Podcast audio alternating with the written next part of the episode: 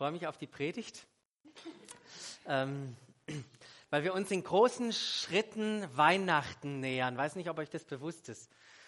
Ähm, wenn man, wenn man die, den Zimt riecht und anfängt, die Plätzle zu essen und äh, die Plätzle-Dose leer ist, dann weiß man, jetzt ist bald Weihnachten.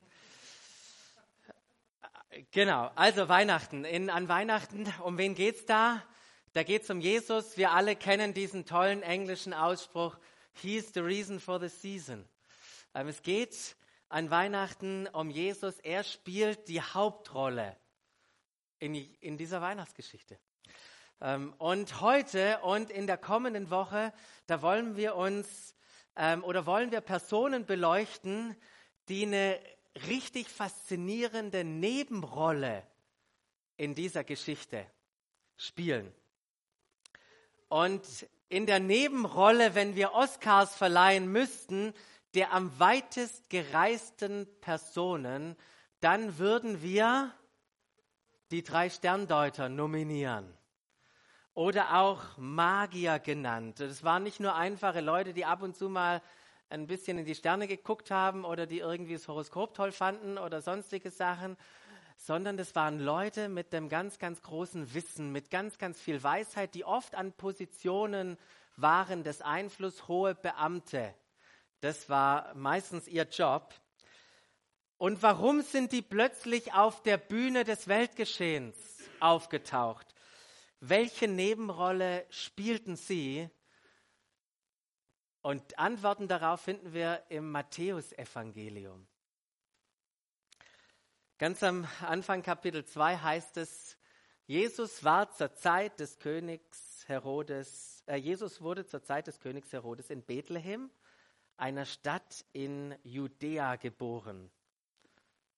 Und bald darauf kamen Sterndeuter, diese drei, von ganz weit her gereist, aus einem Land im Osten nach Jerusalem, Bagd, äh, Babylon, Bagdad, weite Strecke, wo sie unterwegs waren. Und sie sind zu dem König gegangen, weil sie eine Frage hatten. Und die Frage war, wo ist der König der Juden? Wir dachten, wir kommen mal zu dir, weil wir vermuten, vielleicht ist er da, wo der andere König schon ist. Der kürzlich geboren worden, fragten sie, wir haben seinen Stern aufgehen sehen und sind gekommen, um ihn anzubeten, um ihn unsere Ehre zu bringen, um ihn groß zu machen ihm zu verherrlichen. Und als Herodes mit dieser Frage konfrontiert wurde, da sehen wir, als er das hörte, erschrak er. Und mit ihm ganz Jerusalem. Irgendwie hat diese Frage eine Schockwelle ausgelöst in seinem Herzen. Und es war, war so spürbar, dass all, alle Leute das um ihn herum mitbekommen haben was? Ein anderer, ein anderer König soll geboren sein? Ähm, wusste ich, weiß ich nicht. Und ich, wenn, dann weiß ich auch nicht, wo er, wo, wo er geboren wurde. Und der hat sich gar nicht anmerken lassen, was die Situation war. Er hat mal kurz den Raum verlassen und was hat er gemacht? Er rief alle führenden Priester und alle Schriftgelehrten, alle, die irgendwie das hätten wissen können, wo er vermutet hat. Die hat er alle zusammengebracht und erkundigte sich bei ihnen, wo ist denn der Messias geboren? Oder wo soll der geboren werden? Und diese Schriftgelehrten und Propheten und, und Priester, die haben ihm, haben ihm geantwortet, gesagt, in, in Bethlehem in Judäa antworten sie, denn so ist es in der Schrift durch den Propheten Micha ist der Prophet vorausgesagt. Und da heißt es, und du Bethlehem im Land Juda, du bist keineswegs die unbedeutendste unter diesen, äh, unter den Städten Judas, denn aus dir wird ein Fürst heraus hervorgehen, der mein Volk Israel führen wird, wie ein Hirte seine Herde. So mit dem Wissen rief der Herodes wieder die Sterndeuter zusammen und sagte, bevor ich euch das jetzt sage, wo das ist, brauche ich noch die Information von euch, weil ihr wisst wann. Also sagt mir doch bitte geschwind wann ihr das mit dem Stern und so gesehen habt und dann sage ich euch wo. Ähm, und dann heißt es daraufhin, genau, gehen wir eins weiter, daraufhin schickte er sie, nachdem er wusste, ihnen gesagt hat, hey, der ist in Bethlehem und er wusste, wann dieser Stern aufgetaucht war. Darauf schickte er sie nach Bethlehem und äh, sagte, geht und erkundigt euch genau nach dem Kind. Und gebt mir Bescheid, sobald ihr es gefunden habt, weil das gleiche Herzensanliegen, das ich habe, äh, das ihr habt, das habe ich auch. Ich will mich anbetend vor dieses Kind niederwerfen. Und wir alle wissen, die die Weihnachtsgeschichte kennen und das drumherum, was für ein Lügner, oder? Wir wussten genau, was er vorhatte, nämlich dieses Kind umzubringen, weil dieser König Herodes, der hatte, der war so eingeschüchtert von dieser Nachricht der Sterndeuter und war grundsätzlich ein Typ, der so einen Wahn hatte vor anderen, die ihm seinen Thron streitig machen konnten. Der hat Familienmitglieder auf die Seite geschafft. Der hat aus Angst Festungen, Totes Meer, Masada kennen vielleicht Leute, bauen lassen, weil er so ein Schisser war, weil er so einen Wahn hatte vor jemandem, der ihm seinen Thron wegschnappen konnte. Und wenn wir das verstehen, ähm, dann verstehen wir ein bisschen auch, auch sein, sein Handeln hier. Aber mit, der, mit dieser Weisung vom König Herodes machten sich diese drei auf den Weg und der Stern, den sie hatten aufgehen sehen, heißt es, der zog vor ihnen her bis er schließlich über dem Ort stehen blieb, wo das Kind war. Und als sie den Stern sahen, dort stehen, waren sie überglücklich, sagt die Bibel. Und sie gingen in das Haus hinein und fanden dort das Kind und seine Mutter. Und was war ihre Reaktion? Ihre Reaktion war, dass sie sich niederwarfen niederwarfen vor diesem Kind, ihm die Ehre gaben, ihn oder dieses Kind anbeteten. Und nachdem all die Anbetung vorüber war, packten sie ihre Schätze aus und gaben diesem Kind Gold, Weihrauch und Myrrhe. So, das machen wir jetzt mit der Anweisung vom König. Zum Glück spricht Gott in Träumen. Das hat er auch gemacht. In einem Traum erhielten sie daraufhin die Weisung, nicht zu Herodes zurückzukehren. Und deshalb reisten sie wieder zurück in das Land, wo sie hergekommen waren. Und wenn man sich so diese Geschichte auch vor Augen malt, dann muss man sagen, wow, was für ein grandioser Auftritt dieser drei in dieser faszinierenden Geschichte mit so wertvollen Gedanken. Wenn wir diese Geschichte jetzt mal richtig auspacken würden, wir würden so viele Dinge sehen. Es ist eine faszinierende Geschichte. Ähm, eine Geschichte beispielsweise von einer großen Suche. Die drei waren auf der Suche nach dem Messias und wollten wissen, ob es wirklich der Retter der Welt ist. Und ich hoffe, das ist mein Gebet, dass Menschen um uns herum, dass sie aufgrund von Weihnachten, aufgrund dessen, was sie hören, aufgrund dessen, was sie vielleicht sehen und erleben, wenn sie zu der Christmas Celebration kommen, habt die Plakate schon gesehen und ihr sie einleitet, dass sie anfangen, aufgrund dessen ihre Suche zu beginnen nach dem Messias. Können wir uns dafür eins machen, auch dafür beten und wir wollen nachher uns auch noch Zeit nehmen, kurz für das zu beten. Dass Menschen sich auf die Suche machen, auf die große Suche nach dem Retter der Welt. Das ist das eine, was in der Geschichte drinsteckt. Das zweite, was in der Geschichte drinsteckt, es ist eine Geschichte, in der es um Macht geht. Und ich weiß nicht, in welcher Position, oder ich weiß von vielen, in welcher Position sie sind und dass sie auch Macht übertragen bekommen haben. Und die Geschichte, die fordert doch uns auch heraus, wie gehen wir mit dieser übertragenen Macht, die wir haben, auch um? Fühlen wir uns genauso wie Herodes verunsichert, wenn ein neuer anfängt, der richtig viel Potenzial hat? Und das ist wirklich auch mein Gebet, mögen wir uns nicht an irgendwelche Positionen klammern, sondern mögen wir offen sein für die Wege Gottes und uns darüber freuen, was er tun will. Und mögen wir in der Weihnachtsgeschichte auch immer wieder erkennen, dass es nicht um uns geht, sondern dass es um das Licht dieser Welt geht.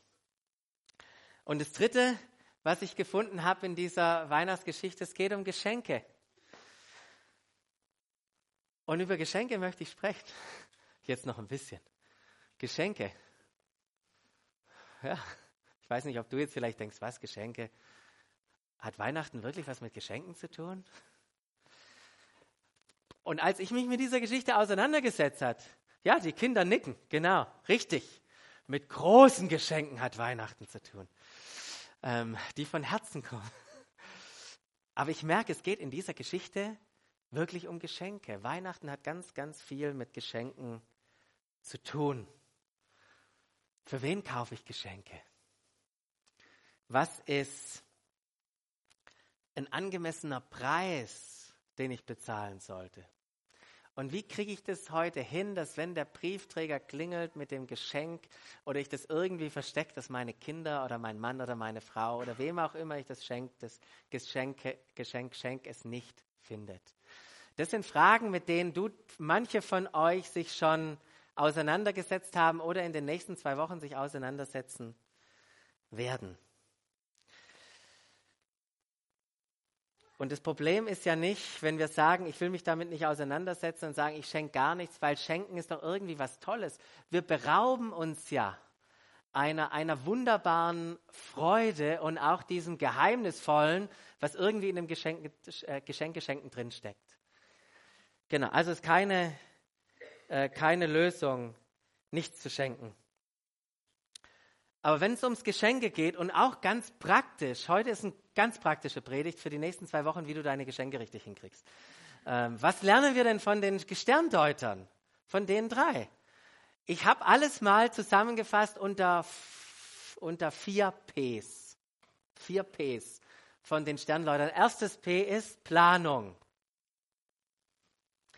Bevor diese Sterndeuter ihre Heimat verließen, haben sie sich schon überlegt, wenn wir dem König, dem Retter der Welt entgegentreten, was werden wir ihm mitbringen? Und schon dort haben sie sich Gedanken gemacht, gesagt, was ist, was ist das, was wir ihm schenken wollen? Das sorgfältig eingepackt, sorgfältig transportiert. Sie planten das Geschenk. Und ich weiß, wenn es um Planung geht, dann gibt es zwei Extreme. Ja, es gibt Leute, die haben schon alle Geschenke zu Hause, bevor es überhaupt Lebkuchen gibt. Kennt ihr die? Und dann gibt es die anderen, die so lange warten, bis die Läden zu haben, dass das Einzigste ist, was sie schenken können, einen Gutschein auszudrucken oder geschwind zu machen. Wie viele Gutscheine, und jetzt wisst ihr schon, zu welcher Seite ich tendiere, habe ich geschenkt die manchmal glücklicherweise dann doch nicht eingeladen, äh, einge, eingelöst wurden. Das sind so die Geschenke, so hundertmal, das sind jetzt mal übertreibt er dann hundertmal Geschirrspüler ausrollen, so als Kind. genau.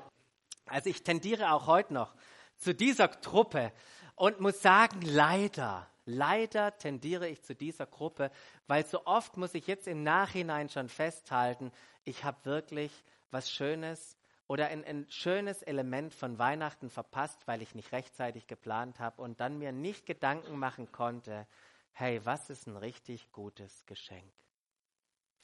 Das gebe ich jetzt zu, meine Frau macht Kindergottesdienst und ich mache jetzt keine Versprechungen. Aber gucken wir mal, ich predige heute zu mir auf jeden Fall richtig äh, vieles für diese Botschaft für mich. Genau, es kommt also auch für die Last-Minute-Typen, heute rede ich komisch, gell?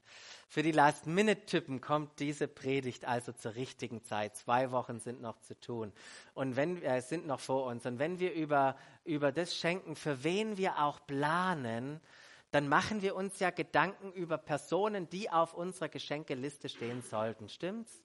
Und als erstes kommen dann natürlich unsere Familienmitglieder, denen wir gerne etwas schenken möchten. Aber da kommen nicht nur Familienmitglieder drauf. Wir gehen ja weiter und fragen, welche Menschen waren denn besonders wertvoll oder sind denn besonders wertvoll für uns? Welche sind denn richtige Geschenke auch geworden dieses Jahr für uns? Welche haben unser, unser Leben buchstäblich bereichert in diesem Jahr? Und die Leute kommen doch auch auf unsere Liste, oder? Und wenn wir jetzt noch zwei Wochen haben zum Planen, dann möchte ich dich und mich herausfordern, noch jemand anderen auf diese Liste zu setzen. Nämlich jetzt die nächsten zwei Wochen offen zu sein, mit offenen Augen und Ohren durch deine Welt zu laufen und zu schauen, gibt es bei mir in meiner Welt Menschen, die vernachlässigt werden an Weihnachten. Und ich möchte dich herausfordern, für einen von ihnen einen Unterschied zu machen, ihn auf deine Liste zu schreiben und eine Möglichkeit zu finden, für ihn ein Segen zu sein und für ihn Weihnachten wiederzuspiegeln. Ich bin mir sicher, ihr habt Menschen in eurem Leben. Also lasst uns, lasst uns ein Segen an dieser Stelle sein. Zweite P. Persönlich. Die Sterndeuter, die hatten sich bei der Zusammenstellung, da könnte man jetzt groß noch drauf eingehen, das will ich nicht heute Morgen, aber die haben sich wirklich Gedanken gemacht, was schenken wir diesem Kind? Was ist angemessen? Was, was spiegelt die Identität, das Wesen, des Seins dieses Kindes wider? Und so wie sich die Sterndeuter wie sie sich Mühe gemacht haben, ein persönliches Geschenk zu machen, so haben wir bei jedem Geschenk, das wir schenken, die Gelegenheit, Menschen etwas damit zu sagen. Zu sagen, dass sie uns wichtig sind und was sie uns bedeuten. Wir sagen mit unseren Geschenken, ich kenne dich. Ich verstehe dich. Ich mache mir Gedanken über dich. Ich schätze deine Einzigartigkeit und ich feiere deine Interessen und deine Leidenschaften. Das machen wir mit Geschenken. Und ich weiß noch, erinnere mich noch vor ein paar Jahren, da hat mir jemand ein 0711 T-Shirt geschenkt. Und das war einfach ein richtiger Volltreffer. Weil ich ein Herz habe für diese Stadt und ich dachte, wenn das, bevor ich es mir tätowieren muss, nehme ich dieses, nehme ich diese 0711. Und das war einfach ein Volltreffer für mich. War was Persönliches. Hätte derjenige irgendjemand anders, der vielleicht gar nicht hier wohnt, dieses Geschenk gemacht, der hätte gesagt, was hat dieses Geschenk mit mir zu tun? Warum schenkst du es? Wäre einfach, wäre einfach nicht passend gewesen. Von dem her muss ein oder darf ein Geschenk persönlich sein. Geschenke geben uns die Gelegenheit, zu Menschen zu sagen, dass sie uns wichtig sind. Ich kenne dich, ich schätze dich, das, was ich schon gesagt habe. Ich, ich mag deine Einzigartigkeit und manchmal vielleicht sogar deine Eigenarten, die in diesem Geschenk vielleicht rauskommen. Aber es ist einfach herrlich, ein persönliches und richtig maßgeschneidertes Geschenk jemanden zu überreichen. Und mögen wir mögen wir in dieser Weihnachtszeit am 24. und drüber hinaus genau solche Momente erleben, wo uns Leute angucken und allein ihr Blick reicht aus. Sie müssen keine Worte verlieren, sondern in ihrem Blick, da lesen wir hinein, vielen, vielen Dank. Du kennst mich wirklich, du weißt, was ich schätze und du hast dir Gedanken über mich gemacht. Vielen Dank für dieses Geschenk. Wäre das gut? Ja? Gut. Planung, persönlich. Das dritte ist der Preis. Der Preis. Ähm, und wenn wir die Sterndeuter angucken, die hatten richtig viel Geld ausgegeben. Aber ich denke, das war angemessen, weil Gott nicht so oft in dieser Art und Weise wie er es damals getan hat, seine Erde betritt. Ich denke, das war ein angemessenes Geschenk, was er ihnen geschenkt hatte. Und darum geht es wenn, äh, bei einem Preis, dass der angemessen sein soll. Und angemessen heißt, dass du dich nicht in Schulden hineinstürzt für Weihnachten. Und ich weiß, warum sagt er denn das? Wer macht denn sowas? Aber ich habe mal geguckt, wisst ihr, dass über dreieinhalb Millionen Menschen Schulden aufnehmen, um Weihnachtsgeschenke damit zu finanzieren in Deutschland. Ist es nicht krass? Dreieinhalb Millionen Menschen jedes Jahr nehmen die Schulden auf. Also wenn wir über angemessen sprechen, dann reden wir darauf, dass es in deinen Möglichkeiten sein soll. Und es muss auch gar nicht teuer sein. Das wäre doch komisch, wenn unsere Kinder, meine Kinder, ihr weniges Taschengeld, was sie haben, verwenden würden und irgendwas Großes kaufen. Das ist doch völlig unangemessen. Aber worüber ich mich freue, sind, sind so Schnipsel, die ich dann sonntags dann im Lobpreis bekomme vom Tisch hinten und andere. Und das ist übrigens auch mein gerade mein Weihnachtskalender. Ich habe keine Schokolade, ich habe ein, ein Bild in 24 Teile geschnippelt, das unsere Emily gemacht hat, wo sie mit einer riesigen Freude mich jeden Morgen dorthin an den Kühlschrank führt und sagt, öffne mal dein, dein Schnipsel. Und wir sammeln die Schnipsel und am 24. setze ich ein wunderbares Puzzle zusammen. Ist das nicht schön? Das ist doch angemessen. Darüber freuen wir uns. Und da, das meine ich hier mit diesem Punkt, wenn wir Geschenke auswählen, ist es angemessen. Und das Letzte, neben der Planung persönlich in Preis, ist die Präsentation. Wie geben wir diese Geschenke weiter? Und wenn wir die Sterndeuter wieder angucken, sie intensivierten die Wirkung des Geschenks mit der Art und Weise, wie, es über, wie sie es übergaben. Das war kein Kamelexpress. Sie haben es nicht einfach vor die Tür gelegt, geklingelt und sind weggerannt. Sie sind eingetreten, haben sich auf die Knie begeben, haben angebetet und haben, haben, haben, haben das in dieser Art und Weise präsentiert.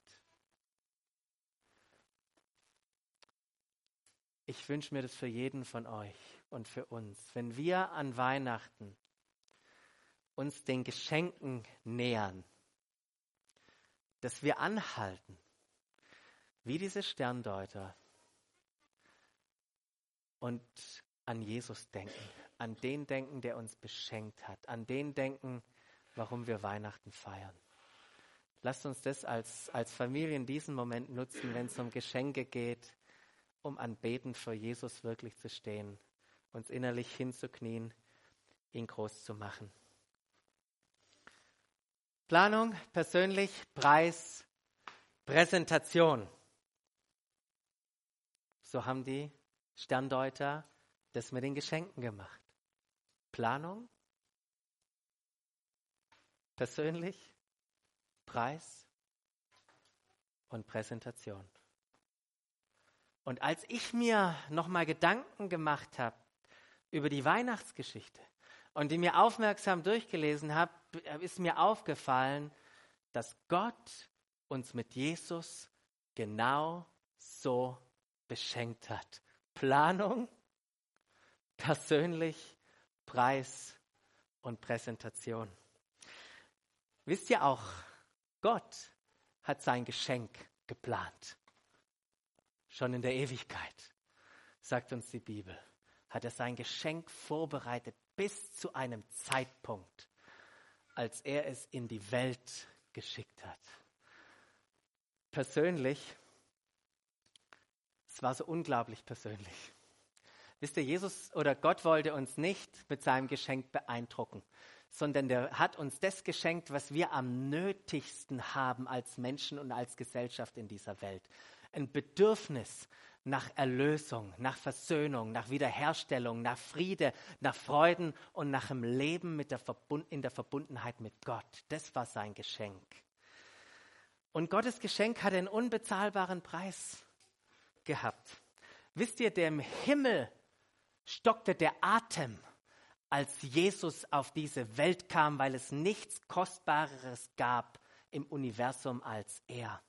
So sagt uns auch der Petrus ähm, in seinem Brief, ihr wisst doch, dass ihr freigekauft seid von diesem sinnlosen und ziellosen Leben, das schon eure Vorfahren geführt haben, und ihr wisst, was dieser Preis für diesen Loskauf war.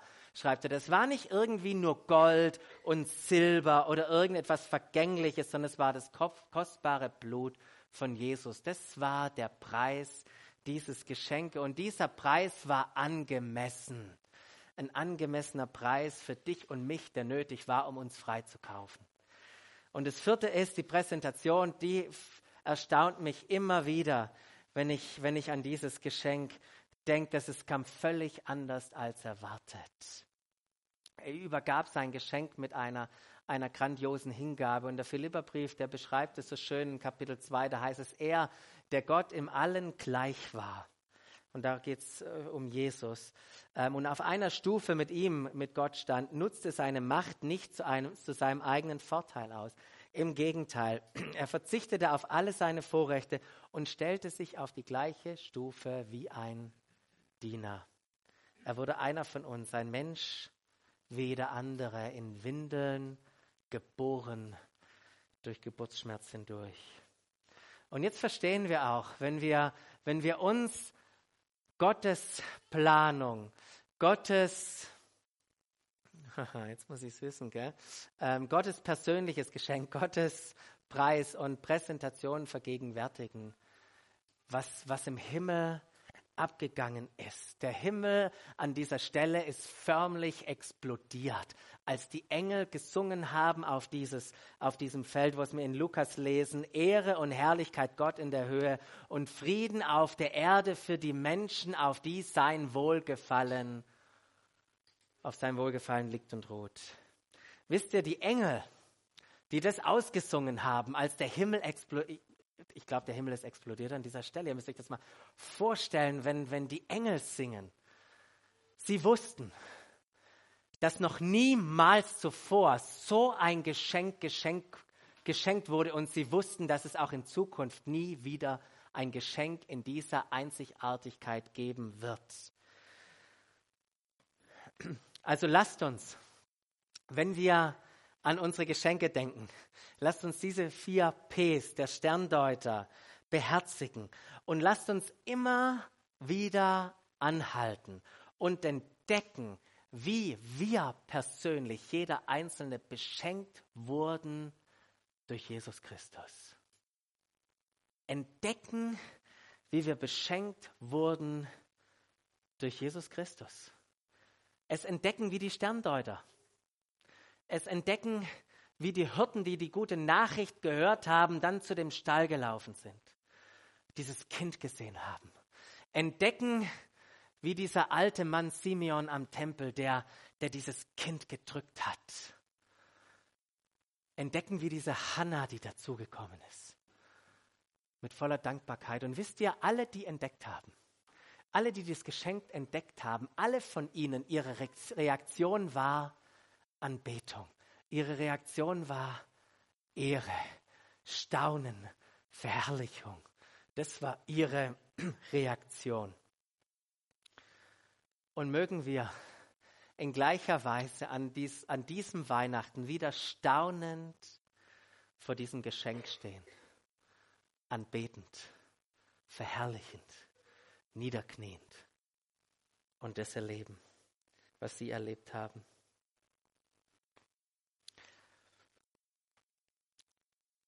Gott hat uns an Weihnachten beschenkt.